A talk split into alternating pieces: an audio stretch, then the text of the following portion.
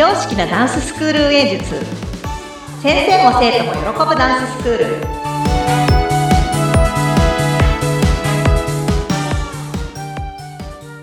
本気で踊り本気で学び本気で楽しむ幸せ製造工場。ケンケンダンスファクトリーケンケンこと伊予田智子です。よろしくお願いします。インタビュアーの高野です。お願いしまよろしくお願いしますす。ケンケンさん、今年もよろしくお願いします。よろしくお願いします明けましておめでとうございます 声、その声どうしましたやっぱ竹上げですり。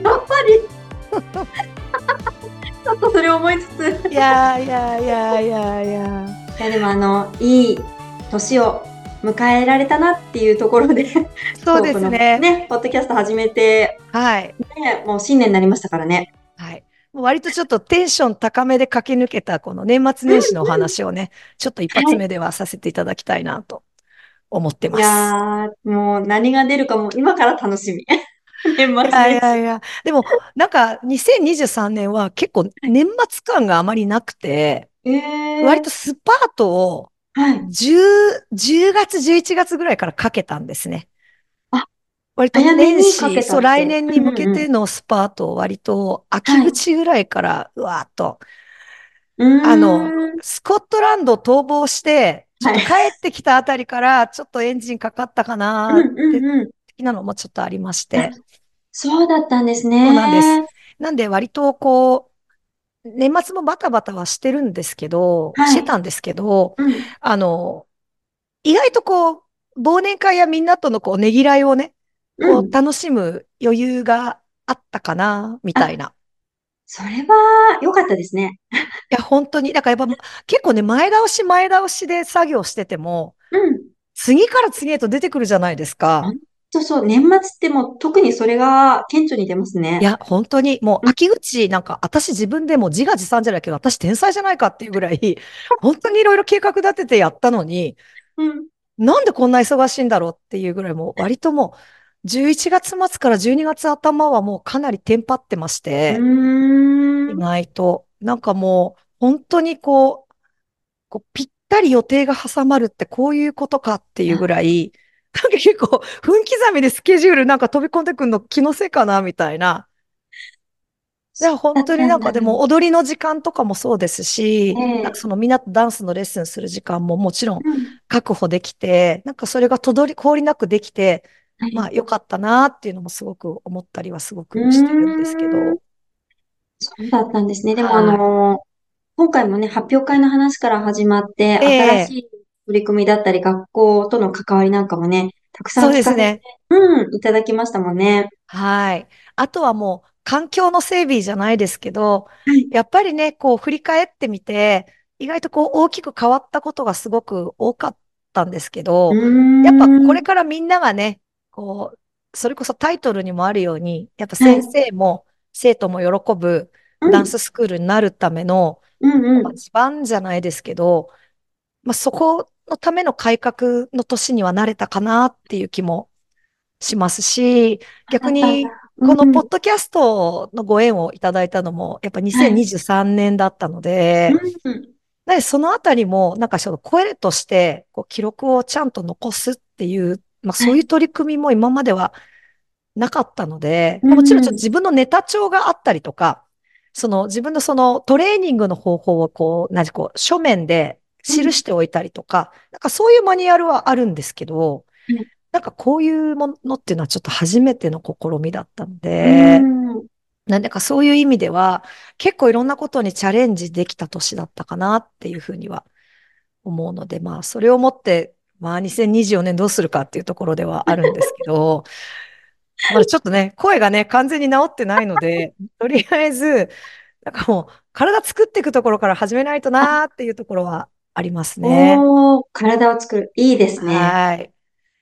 なんか意外と年、年度末ぐらいまでい。に、こう、基礎稽古を固めて、はい。年度初めぐらいから、次の秋への舞台とか、夏のお祭りに向けて結構計画立ててやっていくんですけど、うんうん。まず去年のこう取り組みがなんかまあ、こうそうしたってわけではないんですけども、このオフの時期にも結構いろいろ新しいことが来年は来年はじゃないです。今年はですね、始まりそうな感じがするので、はい。あの、そのあたり、こう、楽しみな部分もちょっとあったりでっていうところなんですけうんうんうんど、いいですよね。やっぱり先の目標を立てるとか、先にこういう楽しみがあるなっていうのを、やっぱりちょっと想像しながら動くってでも大事ですよね。そうですね。うん。なので、やっぱ夏も、夏もじゃない、冬も、うん割とこう、なんて言うんでしょう、こう、ゆったりしてる場合ではないっていう、なんかそういう感じがあるので、ちょっと私的にはワクワクしてうんる。いつもだとなんか結構冬眠からいつ開けれるかな、みたいな。ええまあ、密かにこう基礎練はするんですけど、はい。やっぱどちらかというと結構目標が遠くにあったりするので、あ、うなんかそれにうん向けてちょっとコツコツ、なんか基礎を、基盤を、うんみたいな感じなのが、やっぱそういうなんかイベントがあったりとか、なんかそういう新しい試みが増えたりとか、うんなんかそういうのがやっぱこの冬の期間、春先にあったりすると。また一つ楽しみが増えたりとかするので、まあ、そこに向かっての目標も、まあ、楽しみな一つになるのかなっていう気はちょっとしてます。ええいいですよね。うんあの、はい。自分の中でも、それに向けての、やっぱりちっちゃい目標っていうんですか、ミニマムの目標を立てるってよく大事っていうので、そこに向けてですよねね、マインドだったり体だったりはセットしていけますもんね。本当ですね。なんか結構でも余力蓄える時期としては、はいまあ、これもこれで大事な時期なんですけど、うんなんかね、モチベーションの、がちょっはいとちょっと質が変わるというか、なんか下がりはしないんですよ。この時期はこの時期で私割とちょっと気に入ってはいるんですよ。うんうんうん。まあその、なん、なんでしょう、こう、自分の趣味の時間に使えるっていうのもそうですし、はい。でも、節制気にしなくていいっていうのがまあ一番 あったりするんですけど、でもそれはそれで、まあうんそれはそれでっていうところで、割とこう年末年始のモチベーションって、あはいそういうもの一個で変わったりするので、なんかまあ、その年々でいろいろあってもまあ、それはそれでありだなっていう感じで今ちょっと思ったりはしてます。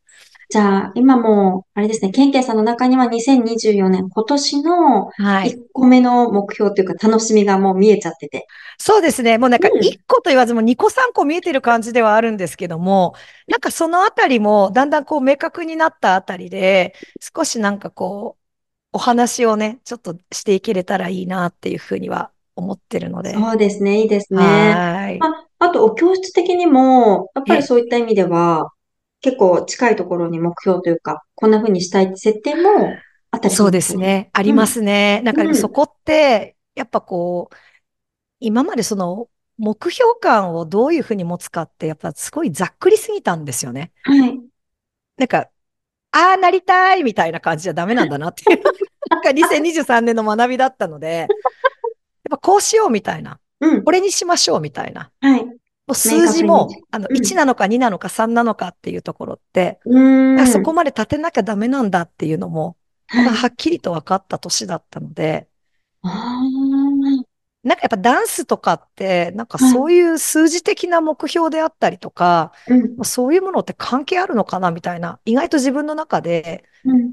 なんかそういう感覚で今まで見てなかった。事業体として、うんなんか数字関係なくないみたいな部分ってあったんですけど、はい。っ意外とちゃんと立てられる。ていう。なんかそこって大事なんだなっていうのもすごく学んだので、ななんか2024年はそのあたりもはっきり目標感持って、なんかその楽しいイベントとか、そうう。いうスケジュール感だけでなく、はいやっぱそれ以外の部分も、やっぱりちゃんとそう、計画立ててやっていくことで、はい。やっぱこう、周りに割り振りできることってあるなーって。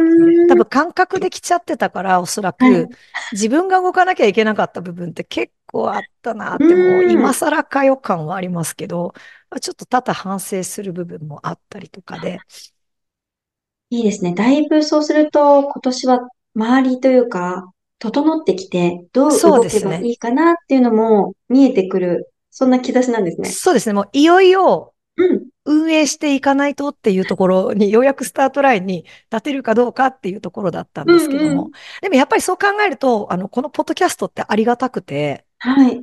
なんかそういうことをこう発信する体で、やっぱ自分のこう振り返りだったりとか、うん。言い聞かせだったりとか、はい。なんか割とこう、なんて言うんでしょう、こう、微暴録的な部分もあったりするので、なんて言うんだろう、こう、すごいありがたいですよね。うんうんうんうんうんうん。そうです。なんかそうする。ことで振り返ることできるのって本当にありがたいなって、多分おそらく来年、再来年、またその翌年になって、こう聞き返したときに、やっぱ変わらない何かもあれば、うんお。そらく急展開してるものも、180度方向性変わってることもきっとあると思うし、はい。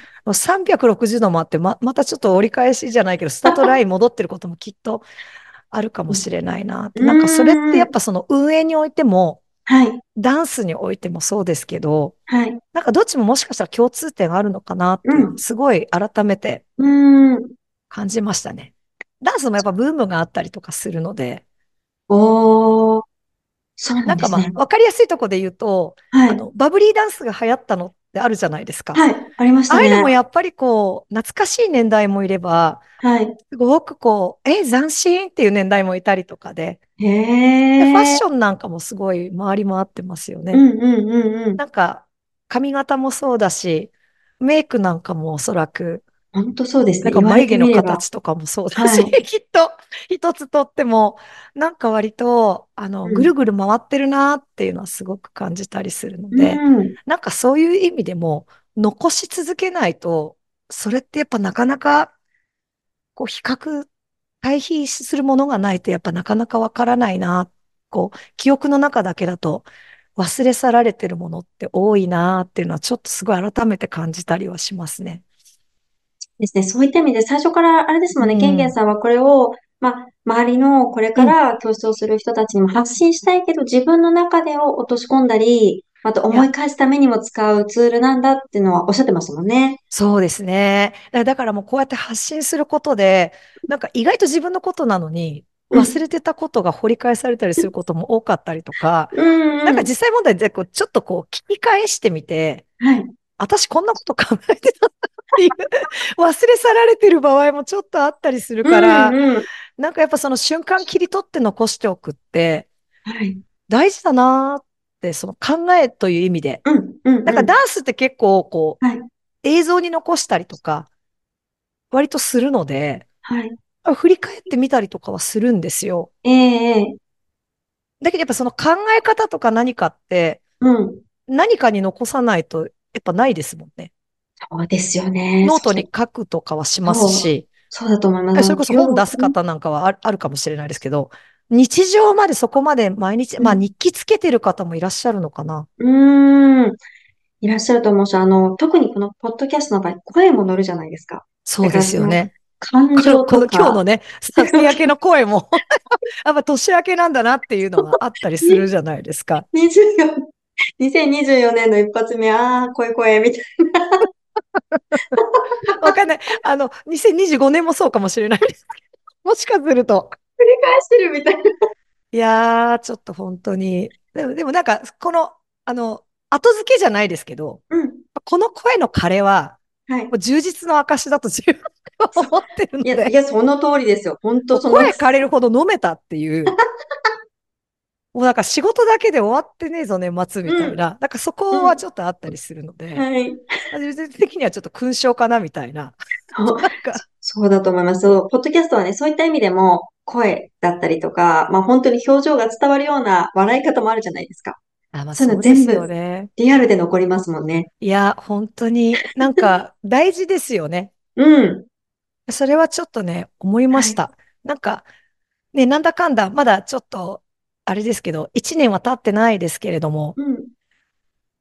半始めてからね年、始めてもう半年は経ちました。経ちましたね半年経ちましたかね立ち。ました。はい。あだからもう本当になんか、あの、すごいこう、お楽しみの部分でもあったりもしますし、あの、ちょっとずつ成長できたらいいなっていうふうにうん思ってるんですけど、いや、本当にあのーご自分をね、振り返るツールに使いたいっておっしゃったそのままを、ポッドキャストの発信側以外に実現されてらっしゃるなっていうのはいつも聞いて思うので、いやいやいや ありがとうございます。もうそう言ってくれるの高野さんだけですよ、本当に。いや、もう本当にもう新年の抱負をやっぱノートに書くんですよ。うん、うん。でもね、しっかりするとしか書いてないんですよ、毎年。お前は何をしっかりするもうざっくりすぎてもう本当に。